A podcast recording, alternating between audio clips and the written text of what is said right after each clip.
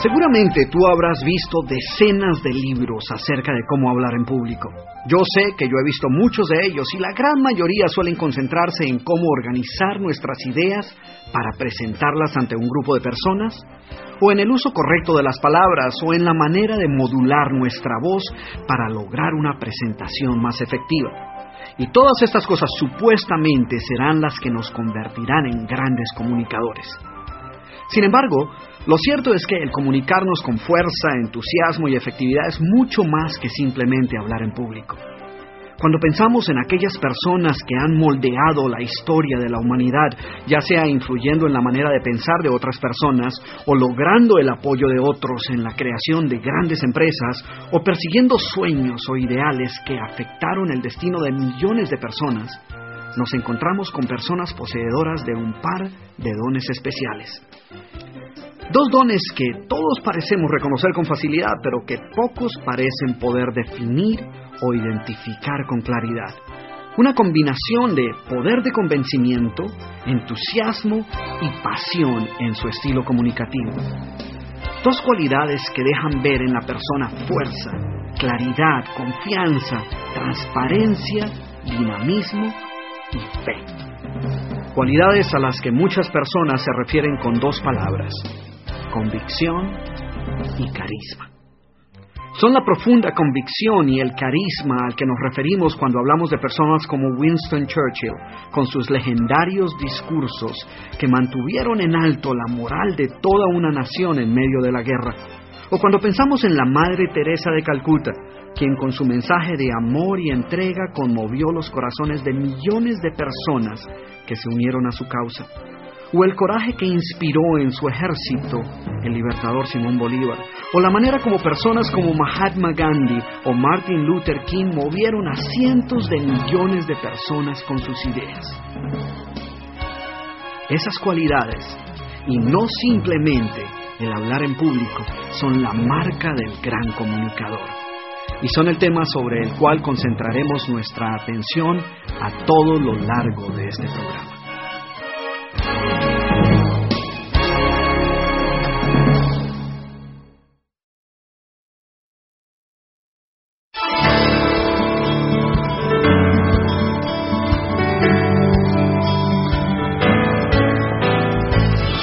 Convicción y carisma, cualidades que todos admiramos en los grandes comunicadores y que muchos de nosotros desearíamos poseer. Bienvenidos a Cómo comunicarnos en público con poder, entusiasmo y efectividad. Un nuevo audiolibro del Taller del Éxito, empresa líder en el campo de la producción y distribución de libros en audio en el mundo de habla hispana. Hola, les habla Tania Zapata. El carisma, la convicción y ese poder de comunicación a los que se refiere el doctor Camilo Cruz no han sido reservados para unos pocos, sino que pueden ser aprendidos por cualquier persona. Y lo cierto es que ya sea que seamos profesionales en el campo de las ventas, empresarios, ejecutivos, estudiantes o padres de familia, nuestro éxito personal y profesional depende en gran medida de nuestra capacidad para comunicar nuestras ideas con fuerza y efectividad. Una gran mayoría de nuestras actividades diarias involucran la interacción con otras personas, así que el hablar en público con convicción y entusiasmo determinará el que podamos desarrollar relaciones positivas con los demás y podamos materializar nuestras metas personales. Y para hablarnos de cómo cada uno de nosotros podemos convertirnos en un gran comunicador, nadie mejor que el doctor Camilo Cruz, quien es considerado uno de los más influyentes y energéticos oradores y conferencistas de nuestro continente. Cada año, el Dr. Cruz se dirige a decenas de miles de personas alrededor del mundo a través de sus seminarios, conferencias y presentaciones personales. Y su mensaje es escuchado por millones de personas anualmente a través de su programa radial o las numerosas presentaciones en diferentes programas de televisión, donde es invitado regularmente a compartir su filosofía sobre cómo alcanzar el éxito.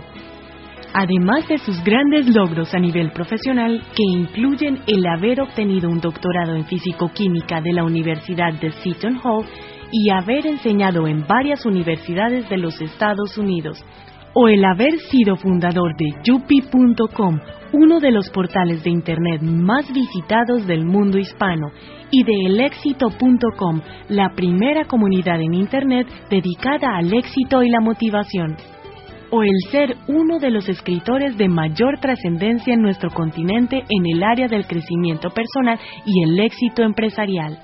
Sin embargo, han sido su carisma y convicción y el dinamismo de sus seminarios y presentaciones lo que lo han convertido en uno de los conferencistas más solicitados en Estados Unidos, Latinoamérica y la península ibérica. Ejecutivos y profesionales de empresas como IBM, Hewlett Packard, Coca-Cola, Motorola, además de líderes espirituales, empresariales y políticos, asisten cada año a sus seminarios en busca de ideas y estrategias sobre cómo desarrollar ese poder que les permita comunicar sus ideas de la manera más efectiva. Así que quiero invitarlos para que descubran a todo lo largo de este programa estrategias, técnicas y consejos que pueden convertirles en grandes comunicadores y que pueden enseñarles a hablar en público con poder, entusiasmo y efectividad. Y ahora los dejo en compañía del doctor Camilo Cruz. Gracias. Bueno, gracias. La verdad es que de pocas cosas me gusta hablar tanto como del aprender a comunicar nuestras ideas en público con convicción y efectividad ya que esto es algo que es de interés tanto para los dirigentes empresariales que buscan liderar equipos de trabajo productivos, como para los profesionales en el campo de las ventas, en un mercado donde una de las pocas ventajas competitivas es la atención y el servicio al cliente, o inclusive para los padres de familia que buscan influir positivamente en la vida de sus hijos en un mundo donde las presiones externas les rodean las 24 horas del día. Hoy, Saber comunicar nuestras ideas en público con carisma y convicción puede ser la diferencia entre conseguir o no un trabajo, o entre ascender en la organización o quedarse relegado, o entre poder inculcar en nuestros hijos los valores y principios que sabemos que guiarán su vida hacia el logro del éxito, o permitir que sean la televisión o los compañeros de escuela o sus ídolos públicos los que planten en ellos los valores que les guiarán en su vida. Si queremos triunfar y salir adelante personal y profesionalmente, debemos aprender a comunicar nuestras ideas con poder, entusiasmo y efectividad. La buena noticia es que los grandes comunicadores no nacen, ellos se hacen. Y lo que quiero compartir contigo en los próximos minutos son precisamente algunas ideas que te permitirán a ti convertirte en un comunicador similar. Porque todos podemos hablar en público con entusiasmo y poder. Sí, todos. A pesar de que muchos de ustedes pueden estar pensando, bueno, claro que a Camilo le queda fácil decir eso, porque esa es su profesión. Además, él habla en la televisión y en la radio y se para con un micrófono ante cinco o diez mil personas a hablar por dos o tres horas. Pero déjenme decirles que aunque hoy pueda que eso sea cierto, la verdad es que no siempre fue así. Yo recuerdo que durante mi primera conferencia, que fue ante un grupo de 25 personas, no pude salir de detrás del podio, por miedo a que las personas vieran la manera tan violenta como me estaban temblando las piernas. Hablé cuatro horas sin tomar un sorbo de agua porque cuando quise tomarme el primer sorbo, el temblor de las manos fue tal que derramé el agua sobre mis notas. Y créanme, no estoy exagerando, es la pura verdad. Tanto fue así que después de aquella presentación, cuando subí a mi cuarto en el hotel, me cuestioné seriamente si iba a ser capaz de hacer esto, con vista del pánico que obviamente me producía el hablar en público. Sin embargo, días más tarde recibí mi respuesta recibí una carta del presidente de aquella empresa felicitándome por mi presentación, hablándome del impacto que mis ideas habían tenido sobre su equipo de trabajo e invitándome a dar otra charla ante todo el personal de su empresa. ¿Y saben qué? Por ningún lado decía nada acerca del temblor de mis piernas o el incidente con el agua. Así que aquel día decidí darme a la tarea de aprender lo que fuera necesario para convertirme en el mejor comunicador que fuese posible ser. Y descubrí que no se trata acerca de saber todas las palabras del idioma o de tener un estilo de oratoria impecable o de poseer una voz profunda y sonora, que ni siquiera se trata de poder mantener una postura inalterable y estar en total control un 100% del tiempo.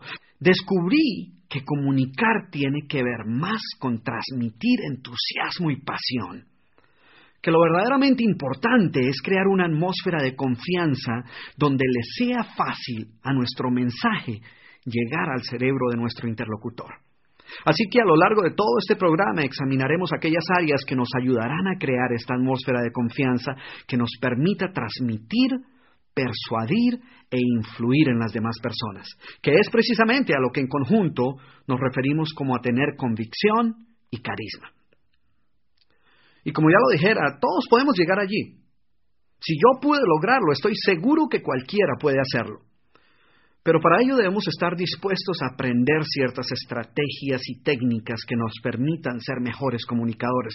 Recuerda que de nada sirve querer ser un gran comunicador si este deseo no está acompañado por el deseo de prepararnos, de cambiar y de actuar. Y si crees que te va a ser muy difícil o que para ti ya no hay remedio, quiero que sepas que Norman Vincent Peale, quien fue quizás uno de los escritores y conferencistas motivacionales más respetados y exitosos de todos los tiempos, decía que en una época de su vida él sufría del peor complejo de inferioridad imaginable. Él decía que finalmente aprendió no cómo eliminarlo, sino más bien cómo lidiar con él. Él contaba cómo una tarde después de clase, su profesor le dijo, Norman, tú eres un excelente estudiante, pero cuando te hago una pregunta, tu cara se pone extremadamente roja, te invade una pena y un temor exagerado y tus respuestas generalmente son muy pobres. ¿Qué pasa? Norman Vincent Peale contaba cómo después de aquel incidente, él comenzó a leer los ensayos de Emerson y las meditaciones de Marco Aurelio, y en estos y otros grandes libros descubrió que con los poderes que residían en la mente humana, todo problema podía ser solucionado. Y así fue que comenzó a tomar control de sus temores y comenzó a desarrollar su propia filosofía, la cual más tarde transcribió en su gran libro El poder del pensamiento positivo. Así que como ven, todos podemos cambiar. Entonces, después de esta larga introducción, Veamos por qué es vital para nuestro éxito personal y profesional el aprender a hablar en público con fuerza, con entusiasmo y convicción, y cómo es que cada uno de nosotros podemos convertirnos en grandes comunicadores. Empecemos con dos datos estadísticos básicos. Te sorprenderá saber que más de una docena de investigaciones realizadas por varias universidades e instituciones en los pasados 50 años han encontrado que la persona promedio emplea aproximadamente un 45% del día escuchando, otro 30% hablando, un 16% leyendo y el otro 9% de su tiempo lo emplea escribiendo. Otra estadística muy interesante fue presentada por prestigiosas instituciones como la Universidad de Harvard y la Fundación Carnegie quienes habiendo realizado investigaciones totalmente independientes, encontraron que solo un 15% de las razones por las cuales una persona triunfa profesionalmente, escala posiciones dentro de su empresa y sale adelante en su campo, tiene que ver con sus habilidades profesionales y conocimientos técnicos. Y que el 85% restante de las razones por las cuales esas personas logran salir adelante y triunfar personal y profesionalmente tiene que ver con su actitud personal, su nivel de motivación y su capacidad para desarrollar relaciones positivas con las demás personas. Y si miramos estos tres aspectos más de cerca, nos damos cuenta que en realidad todos ellos son comunicación. La palabra actitud, por ejemplo, en uno de sus significados enciclopédicos es definida como una postura del cuerpo humano, lo cual, como veremos más adelante, equivale al lenguaje corporal o visual el cual no solo es importante, sino que es el que más influye en el impacto que pueda tener nuestro mensaje en la persona que lo escucha. El segundo punto, nivel de motivación, no es más que una expresión externa de un estado mental interno, lo cual es obviamente comunicación. Y finalmente, en lo referente al tercer punto, es innegable que nuestro éxito y nuestra felicidad están íntimamente ligados a nuestra capacidad para desarrollar relaciones positivas con las demás personas. Eso es incuestionable. No me cabe la menor duda que la interacción humana tiene éxito o fracasa como resultado directo de nuestra habilidad para comunicar nuestras ideas y nuestros sentimientos. Así que como ven, la comunicación juega un papel vital en nuestra relación con nuestros esposos, esposas e hijos, juega un papel determinante en todas y cada una de las actividades diarias de la empresa, las ventas, la atención y el servicio al cliente, el desarrollo de reuniones y planes de trabajo, el proceso de negociación, todas estas actividades se ven influenciadas por nuestra habilidad para comunicarnos efectivamente. Tanto así que de todas las cualidades que buscan las empresas hoy, al momento de contratar a sus altos ejecutivos, su capacidad para comunicarse efectivamente se encuentra a la cabeza de esta lista. Es más, cuando hace algunos años el doctor Harold Smith de la Universidad de Brigham Young buscaba la manera de asignarle cierta prioridad a las diferentes habilidades necesarias para la administración eficaz de las empresas, decidió realizar una encuesta entre todos los miembros de la Academia de Gerentes Administrativos Certificados de los Estados Unidos. Y en la encuesta se les pidió a todos esos dirigentes empresariales que escribieran las habilidades que a su modo de ver eran las más importantes en su trabajo. Y, quiero que prestes atención a las 10 aptitudes y habilidades que ellos identificaron como las más importantes responsabilidades del dirigente empresarial moderno. Aquí van, ¿eh? Primero, saber escuchar. Segundo, el saber dar instrucciones claras y efectivas. Tercero, identificar y solucionar problemas o situaciones conflictivas en la empresa. Cuarto, dar reconocimiento a sus colaboradores por los resultados obtenidos. Quinto, el delegar responsabilidades de una manera eficaz. Sexto, el saber escribir efectivamente. Séptimo, el comunicar las diferentes decisiones y objetivos a su equipo de trabajo. Octavo, ser efectivo en la comunicación oral. Noveno, explicar sus funciones a los nuevos miembros de su equipo. Y décimo, el obtener la retroalimentación de sus clientes internos y externos. Lo interesante es que como puedes ver, todas estas 10 aptitudes que según estos gerentes son fundamentales para obtener grandes resultados, son esencialmente diferentes formas de comunicación, ya sea escuchar, hablar, leer o escribir. Y por supuesto que, como decía anteriormente, la persona promedio emplea aproximadamente un 30% del día hablando y el otro 45% escuchando. Así que entonces vamos a dedicar la mayoría de este programa a estas dos actividades.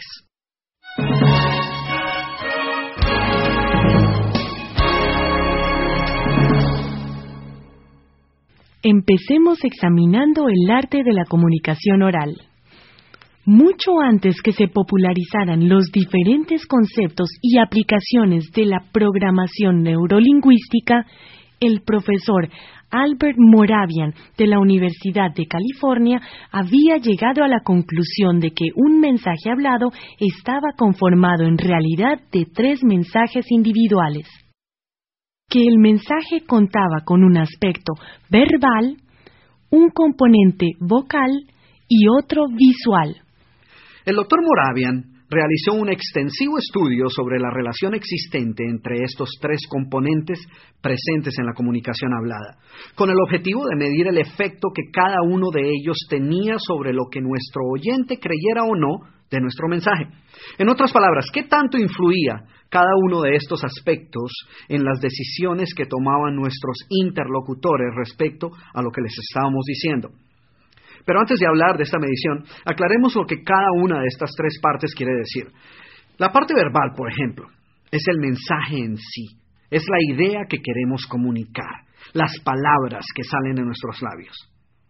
Ahora, muchas personas tienden a concentrarse exclusivamente en este mensaje verbal, asumiendo erróneamente que esta es la totalidad del mensaje, cuando en realidad es solo parte de él.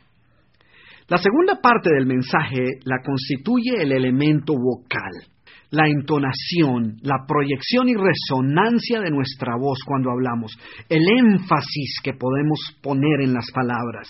En otras palabras, todos los efectos moduladores que le damos a nuestra voz componen el mensaje vocal. Y finalmente, la tercera parte es el elemento visual. El elemento visual está compuesto por todo aquello que tu interlocutor ve, tu expresión, los gestos y movimientos de tu cara y de tu cuerpo mientras hablas, tu postura, en fin, todo aquello que conocemos como el lenguaje corporal. El profesor Moravian encontró que el grado de consistencia o inconsistencia entre estos tres elementos es el factor que determina el grado de credibilidad con que el mensaje es recibido. Y esto es vital si deseas convertirte en un gran comunicador, porque credibilidad significa poder para persuadir e influir en las decisiones de otros. Entonces, en la medida en que aumente la armonía existente entre estos tres factores, la credibilidad y la confianza con que nuestros oyentes recibirán el mensaje aumentará. Y por supuesto, en esa misma medida, el nivel de credibilidad en nosotros también aumentará. Piensa por un momento. ¿Qué sucede cuando estos tres componentes, el verbal, vocal y el visual, se contradicen el uno al otro? ¿Qué pasa cuando cada uno de ellos está enviando un mensaje distinto?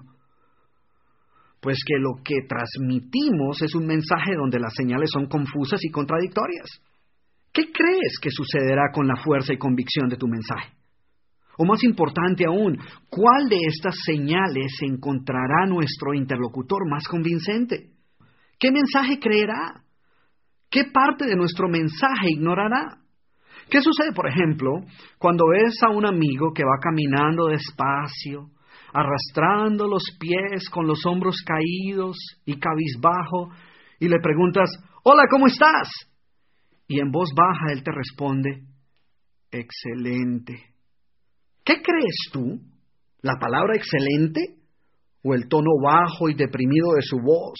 ¿O su postura física? ¿Qué crees? Porque si a mí alguien me responde de esa manera, te aseguro que en mi caso yo ignoraría totalmente la palabra excelente, o sea, el mensaje verbal, porque los otros dos componentes del mensaje, el aspecto vocal y el visual, están contradiciendo totalmente esta palabra. Y no sé tú, pero para mí, estos dos aspectos suelen pesar mucho más que lo que la persona puede estar diciendo. Y esto fue precisamente lo que el doctor Moravian descubrió que cuando enviamos un mensaje inconsistente o contradictorio, la fuerza del contenido verbal del mensaje se pierde totalmente. Y uno de los resultados más importantes de su investigación es que logró cuantificar el porcentaje de credibilidad que cada aspecto contribuía a la totalidad del mensaje. Él encontró, por ejemplo, que la parte verbal del mensaje es solo creída un 7% del tiempo. En otras palabras, el mensaje en sí solo influye en las decisiones y acciones de nuestros interlocutores en un 7%, mientras que la parte vocal influye en un 38% del tiempo y la visual en un 55% del tiempo. Así que cuando la parte vocal y visual que constituyen conjuntamente un 93% de nuestro mensaje, que son nuestros gestos, el tono de voz, nuestra expresión corporal, cuando esta parte es inconsistente con lo que estemos diciendo, que es la parte verbal del mensaje y que es solo un 7% del mensaje, ¿saben qué? Nuestro mensaje no será creído. No importa qué tan lógico sea, qué tan claro sea, no importa qué tan bien lo hayamos preparado o con qué tanta profundidad sepamos de lo que estamos hablando. Nuestro oyente no creerá el mensaje, o por lo menos no lo aceptará, y no se dejará influir por él. Terminará ignorándolo y las puertas del cerebro de tu interlocutor seguramente se cerrarán para ti. El entusiasmo y la música de tu voz, trabajando conjuntamente con la energía y ánimo que expreses con tu cara, con tus ojos, con tu sonrisa, acompañado de una postura segura y confiada, transmitirán fuerza y convicción.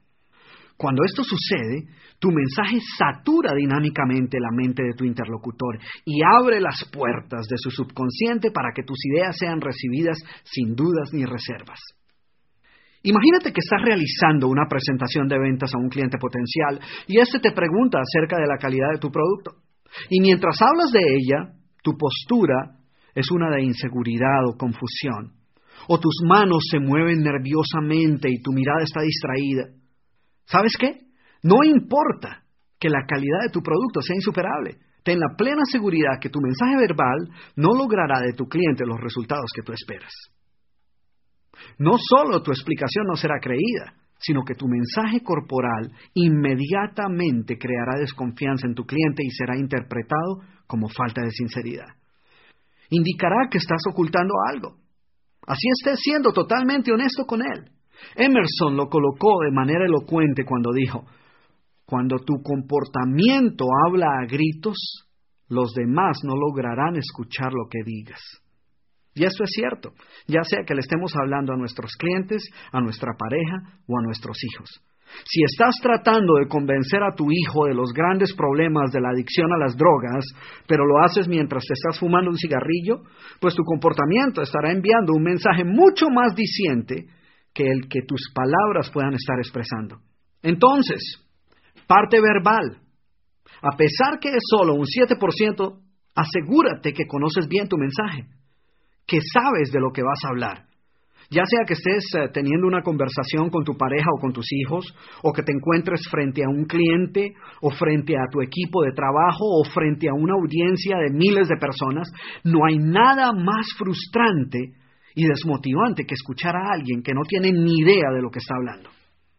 Si verdaderamente deseas dar fuerza y energía a tu mensaje, recuerda que un vocabulario rico y la habilidad de utilizarlo es la diferencia entre lo apropiado y lo espectacular. ¿Qué puedes hacer? Cómprate un buen diccionario. Busca aprender constantemente nuevas palabras. Utiliza palabras pintorescas. Recuerda que el cerebro piensa en imágenes. Así que si le ayudas con palabras que sean fáciles de visualizar, pues la comunicación será mucho más fácil. Así que prepárate, prepárate, prepárate, prepárate. En cuanto al mensaje vocal, aprende a jugar con tu voz. Aprende a modular el volumen y el tono de tu voz para evitar que te vuelvas monótono. Y en cuanto a la parte visual, lo más importante de entender es que cuando hablas, todo tu cuerpo habla. Así que presta atención a tu postura, a tu cara, a tu sonrisa, ya que todo esto le dará mucha más fuerza a tu mensaje. Bueno, muy bien, ahora la tarea. Ah, sí, porque esto es con tarea y asignaciones, ¿eh? A lo largo de todo este programa te voy a pedir que realices ejercicios y que lleves a cabo cambios en tus hábitos y en tu personalidad. Y yo sé que la única manera en que esto va a ocurrir lo único que te va a ayudar a pagar el precio sin cuestionamientos es si sabes exactamente por qué lo estás haciendo. Así que la primera tarea que quiero que hagas es que quiero que tomes un pedazo de papel y un lápiz y hagas una lista de todas aquellas áreas y aspectos de tu vida que se beneficiarán como resultado de convertirte en un gran comunicador. Y lo que quiero que hagas con esta lista es que si algún día o en algún momento sientes como que no quieres hacer algunas de las cosas que te estoy pidiendo, te sugiero que busques esta lista y la leas nuevamente. Lo segundo que quiero que hagas es que prepares una presentación de cinco minutos sobre cualquier tema.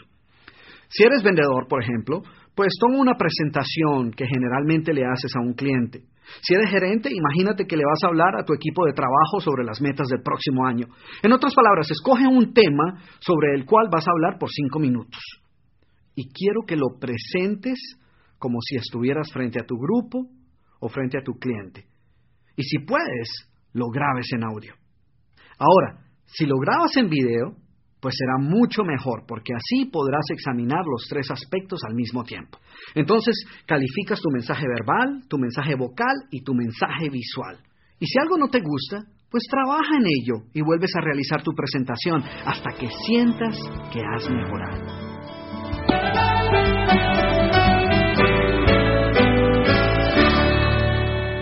Es imposible comunicarnos a menos que logremos penetrar en el cerebro, en la mente de nuestro interlocutor.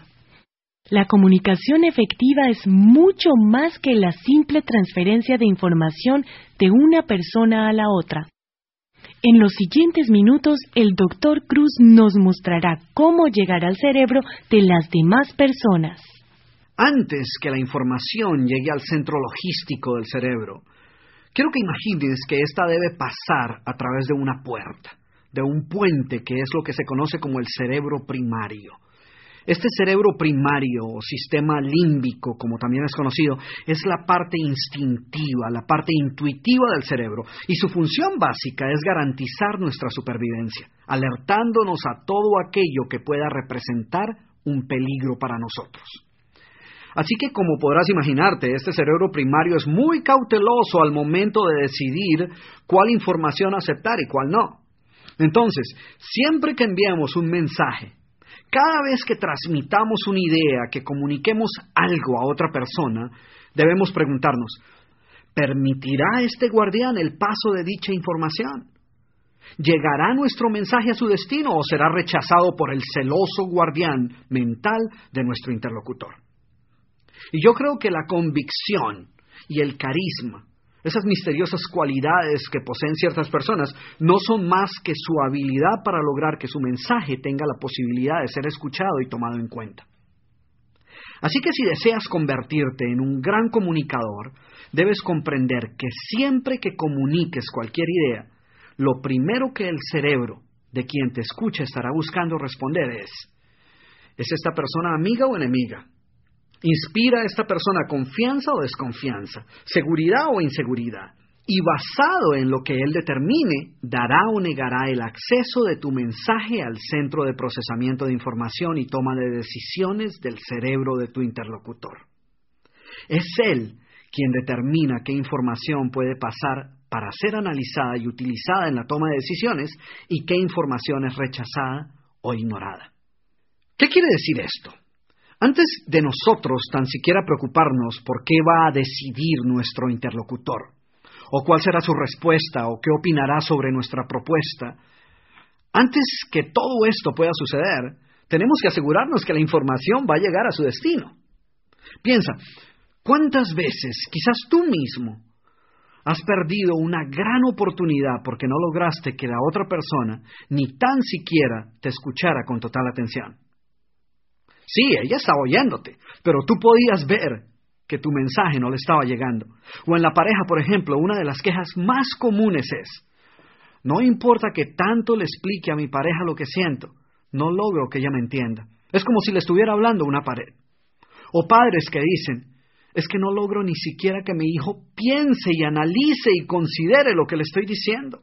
Es como si no quisiera escuchar. Y todas estas situaciones son evidencias de una sola cosa. No hemos logrado que el cerebro primario de la otra persona permita que nuestro mensaje llegue a su destino. Es por esa razón que personas competentes, conocedoras y preparadas muchas veces no logran comunicar su mensaje por más lógico que éste sea. Antes de que la otra persona comience a escuchar la parte lógica de tu idea, Debes pasar ese guardián que es el cerebro primario. Y eso no lo vas a lograr con la lógica de tu mensaje verbal, sino con la confianza, con el entusiasmo y con la armonía que inspire tu mensaje vocal y visual. Y no puedes decir, ah, pero es que yo no soy así, o esa es mi personalidad, o lo que pasa es que yo no soy extrovertido, o el problema es que yo me pongo muy nervioso, o yo no tengo esa capacidad de convencimiento, o simplemente es que yo no sirvo para hablar en público. Antes de dar cualquiera de estas excusas, pregúntate, ¿quieres triunfar? ¿Quieres tener mejores relaciones con otras personas? ¿Quieres ser más persuasivo? ¿Quieres lograr el apoyo de los demás? Pues entonces debes aprender cómo llegarle a ellos y comunicar tus ideas de manera efectiva. Cristóbal Colón no logró el apoyo que logró debido a la lógica de sus planteamientos. Es más, no solo todos creían que estaba loco, sino que, como sabemos ahora, la gran mayoría de sus planteamientos lógicos sobre el tiempo que tomaría su viaje, o sobre el tamaño de la Tierra, o la posición de las Indias, que era su destino final, o sobre la anchura del océano que separaba a Europa de Asia, todos esos datos estaban errados. Él no logró ese apoyo debido a la precisión de sus números y la lógica de su mensaje verbal. Él lo logró por su convicción y entusiasmo, por la fe que mostraba en sus ideas y porque logró contagiar a otras personas de esa misma fe y entusiasmo. Porque convenció al cerebro primario de ciertas personas con recursos y dinero que era posible confiar en él y eso es precisamente de lo que estamos hablando. El verdadero poder de los grandes comunicadores es lograr dejarle ver a otras personas que es posible confiar en ellos, en sus ideas, en sus planteamientos. Y esa cualidad es la convicción de la cual hemos venido hablando. Nosotros no queremos simplemente aprender a hablar en público. Lo que todos queremos no es solo aprender cómo no ponernos nerviosos cuando estamos hablando frente a una audiencia.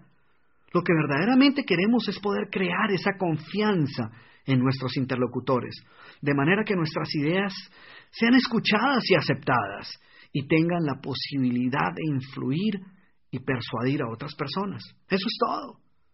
Entonces, de ahora en adelante, recuerda que todas las señales que envías cuando hablas, tus gestos, tu postura, el tono de tu voz, el contacto visual y cualquier otro tipo de comunicación no verbal deben lograr convencer al cerebro primario de quien te escucha antes que tus ideas, la parte verbal del mensaje, sea escuchada. Pero, ¿cómo funciona esto? ¿Y cómo podemos aprender a lograr la ayuda del cerebro primario de nuestro interlocutor? Primero que todo, recuerda que, como dije antes, el propósito esencial del cerebro primario es garantizar la supervivencia y la seguridad de la persona. En otras palabras, él no rechaza información indiscriminadamente, él no lo hace por capricho o sin bases, él lo hace porque está pensando en nuestra propia seguridad. Su función es la de examinar rápidamente toda la información que llega a nuestra mente y determinar si ésta es segura o si por el contrario crea algún peligro. Y todos deberíamos estar agradecidos de contar con este mecanismo de defensa programado en nuestro cerebro. O sea, entendamos que el cerebro primario no es el enemigo. Lo que debemos hacer para lograr convertirnos en comunicadores persuasivos es convencer al cerebro primario de quien te escucha que puede confiar en ti, que tú representas confianza y seguridad. Debes lograr que Él crea primero en ti y que entienda que tu nombre es sinónimo de confianza. Recuerda que las personas solo creen en aquellos en quienes pueden confiar y solo confían en aquellas personas en las que pueden creer. Y tanto el creer como el confiar son funciones del cerebro primario. El creer es aceptar con fe. Algunas personas podrán confiar en ti desde el primer momento, pero la gran mayoría necesita escucharte necesita observarte e interactuar contigo durante algún tiempo antes de poder creer en ti. Recuerda que el creer es un acto emocional y no el resultado de un análisis racional. El cerebro primario de tu interlocutor no entiende tus palabras. Su lenguaje es el lenguaje del comportamiento. Él está interesado en otros aspectos de la comunicación, como si tu voz proyecta seguridad o no, o si denota autoridad, o si tus manos se movían nerviosamente, o si tu mirada era vacilante y desconfiada, o por el contrario mostraba seguridad y firmeza. Este es el lenguaje del cerebro primario. ¿No te ha sucedido alguna vez que puedes escuchar a ciertas personas e inmediatamente sientes que puedes confiar en ellas, pero no sabes exactamente por qué? Lo llamamos intuición o a veces nos referimos a esta habilidad para percibir si una persona es sincera o no como un sexto sentido. Pero ¿sabes qué? Todo lo que esa persona ha hecho es que ha creado en nosotros la confianza que nuestro cerebro primario necesita percibir para abrir de par en par las puertas de nuestra mente. Y esto es precisamente lo que aprenderemos a hacer a continuación.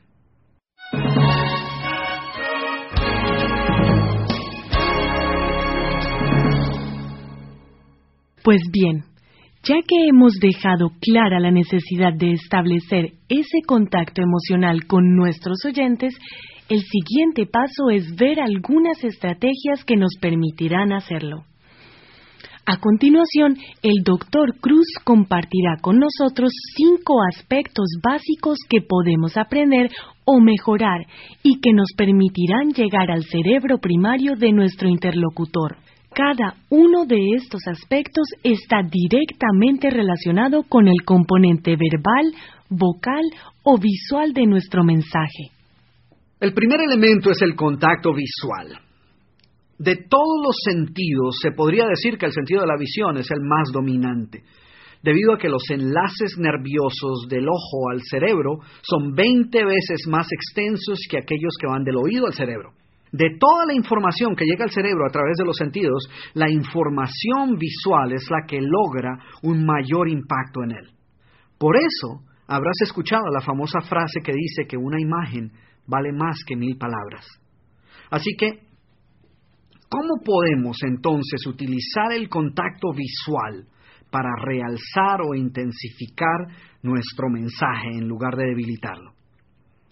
Es importante entender que el contacto visual literalmente conecta nuestra mente con la mente de quien nos escucha. Cuando tus ojos miran a los ojos de otra persona, se establece una comunicación directa entre tu cerebro primario y el cerebro primario de la otra persona. Sin embargo, cuando no logras establecer esta conexión, la verdad importa muy poco cuál sea tu mensaje hablado. Tu mirada abre o cierra las puertas de tu cerebro primario. Pero, ¿cómo puede tu mirada detenerte, o por lo menos frenarte de ser un gran comunicador? Hay personas que poseen lo que yo llamo una mirada de águila. Inclusive en conversaciones informales tienen una mirada penetrante que intimida a cualquier persona que esté hablando con ellos. Recuerdo a cierto gerente de ventas que sufría de esto. Su mirada intimidaba inclusive a sus hijos. Y lo peor de todo es que cuando se encontraba frente a su equipo de trabajo, su mirada de águila se intensificaba. Y como consecuencia de ello, comúnmente él no lograba establecer una comunicación efectiva con su grupo y no lograba crear una atmósfera relajada. ¿Y qué sucedía? Pues que muchas de las personas en su equipo de trabajo evitaban comunicación directa con él, lo cual afectaba seriamente su productividad. Y como él, hay muchas personas para quienes su mirada dominante e intimidante se han convertido en uno de sus peores enemigos. Otras personas sufren de todo lo opuesto. Ellas poseen lo que yo llamo una mirada evasiva. Nunca o muy pocas veces hacen contacto visual con su interlocutor. Este mal hábito puede enviar a quien nos escucha uno de varios mensajes. La mirada evasiva puede estar diciendo, no estoy interesado en esta conversación, o estoy pensando en otra cosa, o no me atrevo a mirarle a los ojos por temor, o estoy ocultando algo, o soy inseguro, o poseo una baja autoestima. Y lo peor de todo es que es posible que ninguna de estas situaciones sea cierta. Y sin embargo, cierta o no, ese es el mensaje que entenderá el cerebro primario de nuestro interlocutor ante una mirada evasiva. Así que en los próximos días examina tu mirada. Y si sufres de cualquiera de estos dos males, pues reemplaza tu mirada dominante o tu mirada evasiva por un contacto visual que involucre a la otra persona en la conversación. Para que te sirva de referencia, una mirada dominante quiere decir mirar a la otra persona directamente a los ojos por un periodo mayor a 10 o 15 segundos. Y ya sea que lo hagas en una conversación de negocios o en una charla informal, esta mirada dominante hará que tu interlocutor se sienta incómodo. Entonces, en lugar de mirarle constantemente a los ojos, más bien mira en dirección a su cara. Mantener a la otra persona involucrada en la conversación toma aproximadamente cinco segundos a la vez. Y si no sabes cómo lo estás haciendo, Pídele a un amigo que examine tu nivel de contacto visual en una conversación casual. De esta manera podrás corregir el problema. Ahora, no quiero que digas que no eres capaz de hacerlo, que esa es tu personalidad o que lo que sucede es que eres tímido o introvertido. Antes de empezar a hacer lo que ahora hago, yo sufría del peor caso de mirada evasiva que puedas imaginarte. Cuando tenía que hablar en público, mi cara se ponía tan roja que pensaba que me iba a desmayar. Mis manos temblaban y olvídate de mirar a la gente a los ojos. Yo miraba hacia arriba, miraba a los lados, comenzaba a examinar el piso, miraba para todos los lados con tal de no mirar a la otra persona. ¿Y sabes qué? Yo veía cómo esto me privaba de desarrollar mejores relaciones con las demás personas. Y no estoy hablando de hablar en público. No, estoy refiriéndome a que influía en mi comunicación con mi esposa. No me daba la oportunidad de proyectar mis verdaderas capacidades. Me estaba deteniendo de triunfar. Por eso decidí cambiar. Y al principio fue difícil. Me sonrojaba peor que de costumbre. A veces se me olvidaba lo que estaba diciendo por concentrarme tanto en mantener el contacto visual con los demás. Pero eventualmente aprendí. ¿Y sabes qué? Todo cambió. Mi nivel de confianza cambió, mi autoestima cambió. Cosas que habrían sonado imposibles hace algunos años hoy son realidad. Todo como resultado de haber dado ese pequeño paso que para muchos quizás no sea un problema mayor, pero que para mí era un obstáculo enorme. Hoy me paro frente a 15.000 personas a hablar y si no puedo lograr contacto visual con por lo menos dos o tres de esas personas, pues me siento incómodo. Así que créeme cuando te digo que tú también puedes cambiar.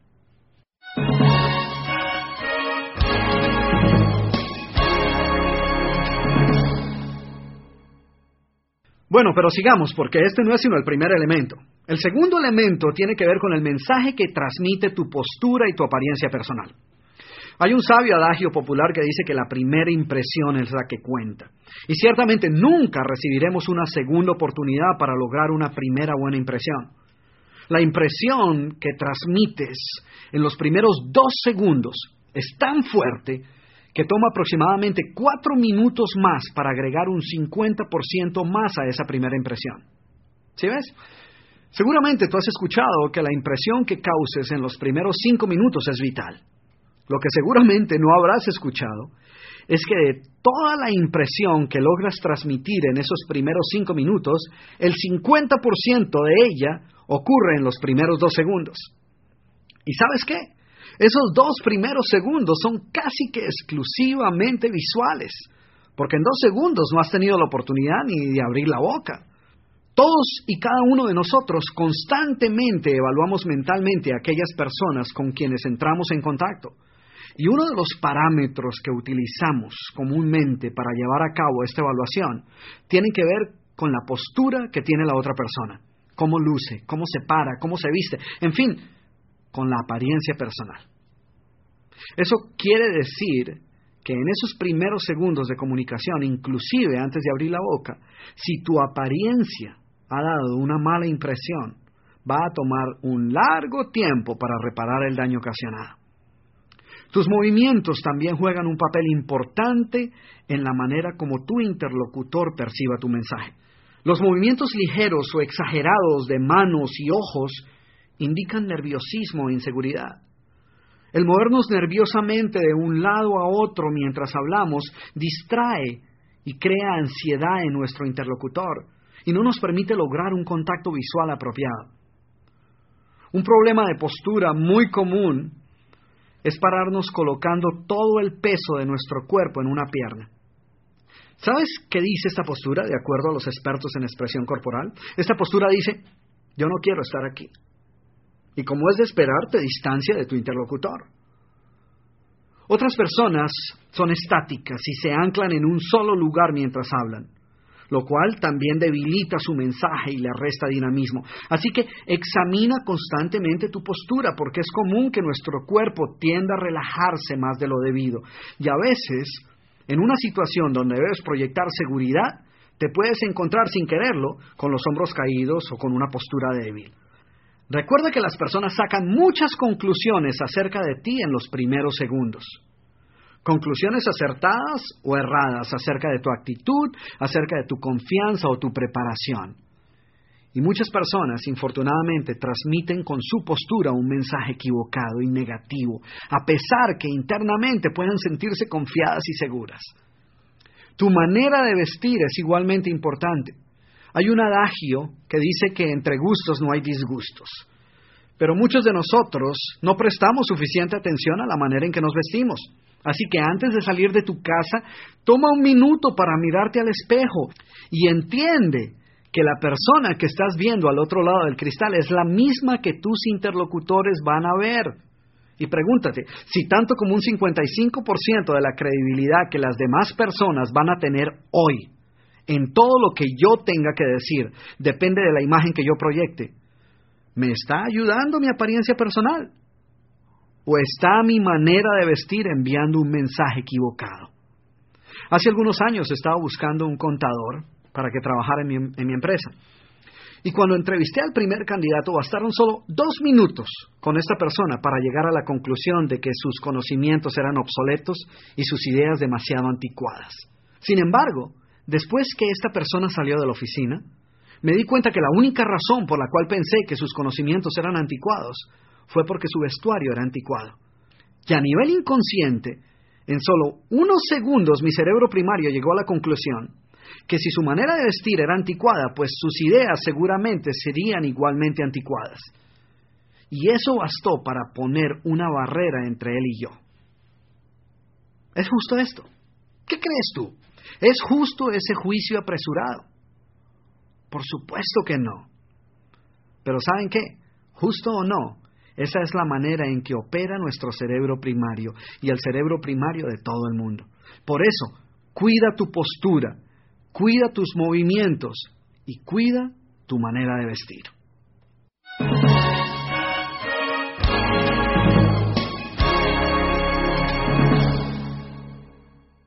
El tercer elemento tiene que ver con tu sonrisa y tus gestos. Puesto que cuando estés hablando, los ojos de tu interlocutor se van a centrar la mayor parte del tiempo en el área alrededor de tu cara, debes tener en cuenta tus gestos y tu sonrisa. Recuerda que tus gestos y tu sonrisa hacen parte de ese 55% del mensaje que es la parte visual. Así que asegúrate que tu sonrisa y tus gestos te están ayudando a comunicar tu mensaje y no que lo estén debilitando. Recuerda que la función principal del cerebro primario de tu interlocutor es buscar toda señal no verbal que lo convenza de que puede confiar y creer en ti. Él sabe que si verdaderamente creemos en lo que estamos diciendo, pues lo expresaremos con pasión y entusiasmo. Él no está tan interesado en lo que estemos diciendo, tanto como en la manera como nos sintamos acerca de lo que estemos diciendo. Y a propósito, esta es una habilidad que todos aprendemos e interiorizamos en nuestro subconsciente desde niños. El cerebro primario del niño escucha y reconoce la risa de la madre desde que se encuentra en el vientre materno y comienza así a hacer asociaciones a nivel subconsciente. Y durante la infancia ese mismo niño reafirma la idea de que la persona que no sonríe pues no posee ese calor humano que lo hace sentir a gusto. Y aprende también que aquellas personas en las cuales podemos confiar sonríen cuando hablan. Hay muy pocas cosas que logran impactar a quien nos escucha de la manera que lo hace una postura abierta y una sonrisa. Una sonrisa no solo se dibuja en los labios, sino que se refleja en los ojos. El cerebro primario siente desconfianza y apatía hacia una persona con una postura cerrada o una cara no sonriente. Es más, en ocasiones puede hasta percibirla como una amenaza. Entonces, sonríe, sonríe con más frecuencia y también busca eliminar todo gesto que le esté robando fuerza a tu mensaje. Y si quieres lograr una atmósfera doblemente propicia para una mejor comunicación con tu interlocutor. Puedes utilizar humor en tu presentación. La persona que logra que su audiencia ría gana más votos que aquel que la forza a pensar. El humor crea un enlace especial entre tú y tus oyentes. Es virtualmente imposible no gustar de alguien que nos hace reír. Un buen sentido del humor es una gran herramienta en el arsenal de todo gran comunicador. El humor hará de tu mensaje algo memorable. Yo utilizo muchas historias en todos mis seminarios y curiosamente, inclusive años más tarde encuentro personas que no solo recuerdan la historia, sino que también recuerdan y han asimilado el punto que dicha historia buscaba ilustrar. Y no quiero decir que debes convertirte en un cuenta chistes o que cada dos minutos tienes que estar contando una anécdota o contando una nota graciosa, porque eso no solo distrae, sino que también puede crear desconfianza en la otra persona.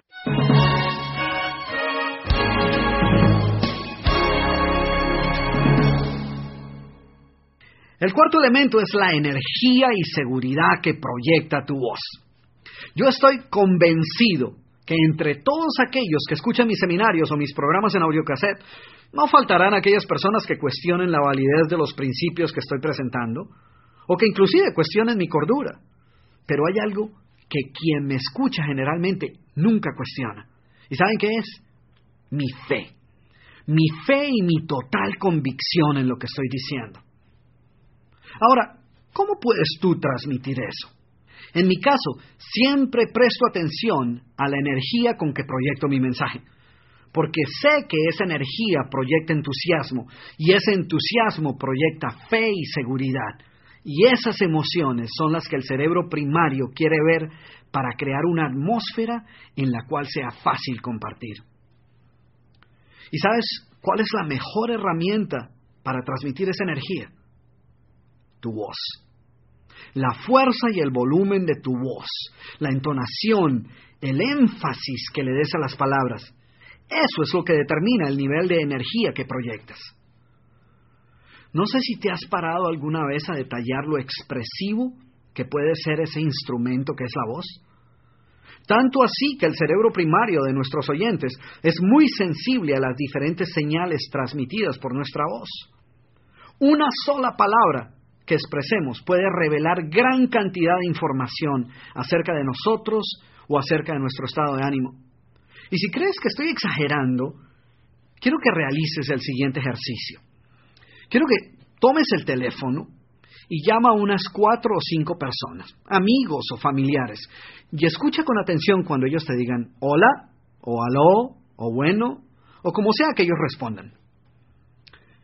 Solo con escuchar esta palabra, casi que puedes adivinar el estado de ánimo de la persona, ¿no es cierto? Lo mismo sucede cuando saludas a alguien y le preguntas cómo está. Ella te puede responder, bien, pero el tono de su voz dice mucho más que la palabra, ¿no es cierto? En fin, lo que quiero que veas es la enorme cantidad de información que una sola palabra puede dar acerca de lo que uno dice. Ahora, si hiciste el ejercicio que sugerí en el lado anterior, entonces ya sabes cómo suena tu voz en audiocassette. Ahora la pregunta es, ¿te gustó la voz que escuchaste? ¿O pensaste, ese soy yo? Muchas personas piensan que el cassette ha distorsionado su voz, pero la verdad es que la voz que escuchas en el cassette se asemeja mucho más a lo que las demás personas escuchan cuando hablas que a lo que tú mismo escuchas cuando estás hablando. La razón es muy sencilla.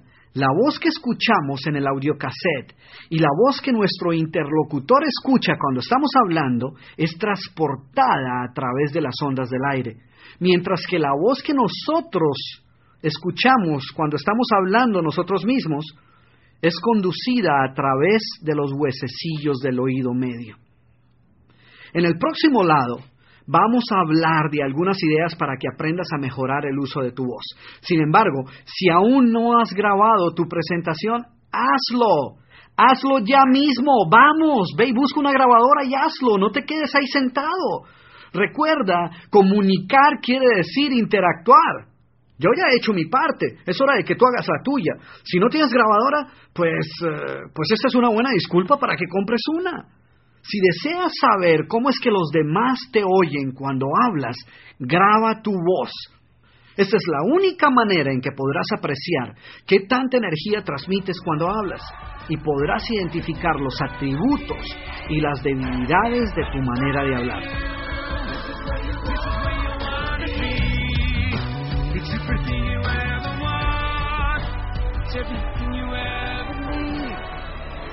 It's him right in front of you. This is where you wanna be.